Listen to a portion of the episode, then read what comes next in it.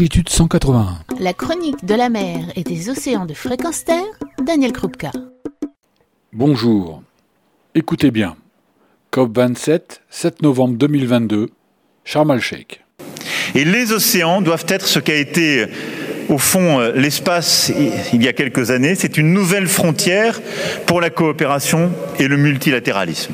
Et donc là aussi, sur ce sujet, nous devons tout faire pour préserver les solutions en matière climatique et la biodiversité dans nos océans. Et je veux ici être très clair, la France sera au rendez-vous euh, de ses engagements et fidèle à ce que j'ai déjà dit. C'est pourquoi la France soutient l'interdiction de toute exploitation des grands fonds marins J'assume cette position et la porterai dans les enceintes internationales.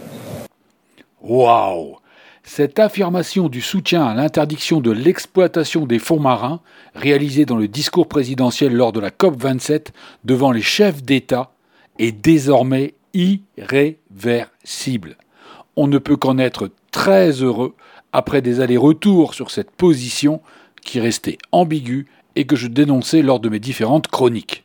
En effet, en juin dernier à Lisbonne, lors de la conférence des Nations Unies sur les océans, Emmanuel Macron avait souhaité un cadre légal pour mettre un coup d'arrêt à l'exploitation minière des fonds en haute mer et ne pas autoriser de nouvelles activités qui mettraient en danger les écosystèmes océaniques. Mais cela n'était pas la position de la France défendue auprès de l'autorité internationale des fonds marins qui régit l'exploration et l'exploitation potentielle de ces mêmes fonds marins et ce souhait exprimé entrait en totale contradiction avec le plan de 2 milliards d'euros élaboré en 2021 sous l'égide de Jean Castex, Premier ministre, consacré à l'exploration des fonds sous-marins avec une ambition marquée pour prendre sa place dans l'exploitation des métaux rares. Mais désormais, le cap est donné, et il est précisé. En effet, dans une déclaration à l'AFP, Hervé Berville, secrétaire d'État à la mer, indique je cite, écoutez bien, Maintenant notre stratégie est basée uniquement sur l'exploration scientifique avec l'IFREMER et le CNRS pour mieux connaître nos océans et mieux les protéger. La France, en tant que deuxième puissance maritime au monde, va plus loin qu'un moratoire ou qu'une pause de précaution. La France ne cédera pas aux pays qui veulent adopter un code minier le plus vite possible quand bien même avec certaines garanties environnementales. Fin de citation. On ne peut être plus clair, et ce, au moment même où ce sujet est débattu au sein de l'autorité internationale des fonds marins, à Kingston, en Jamaïque. Désormais, la position française devra être défendue dans toutes les instances internationales où les règles, les lois et les dispositions sont établies. La France n'est pas seule.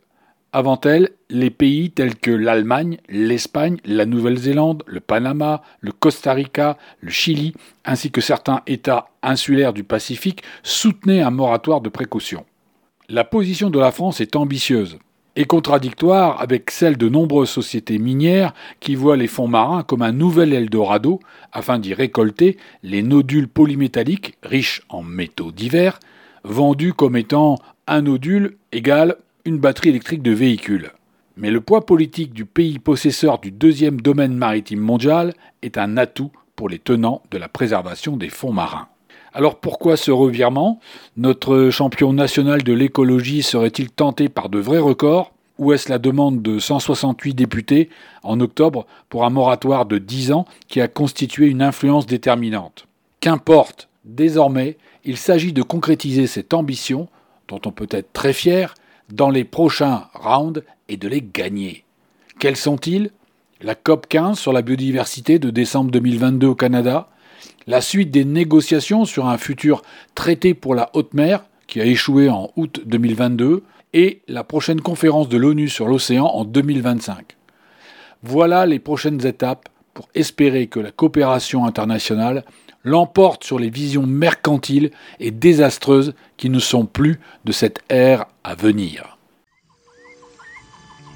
Retrouvez et podcastez cette chronique sur notre site fréquence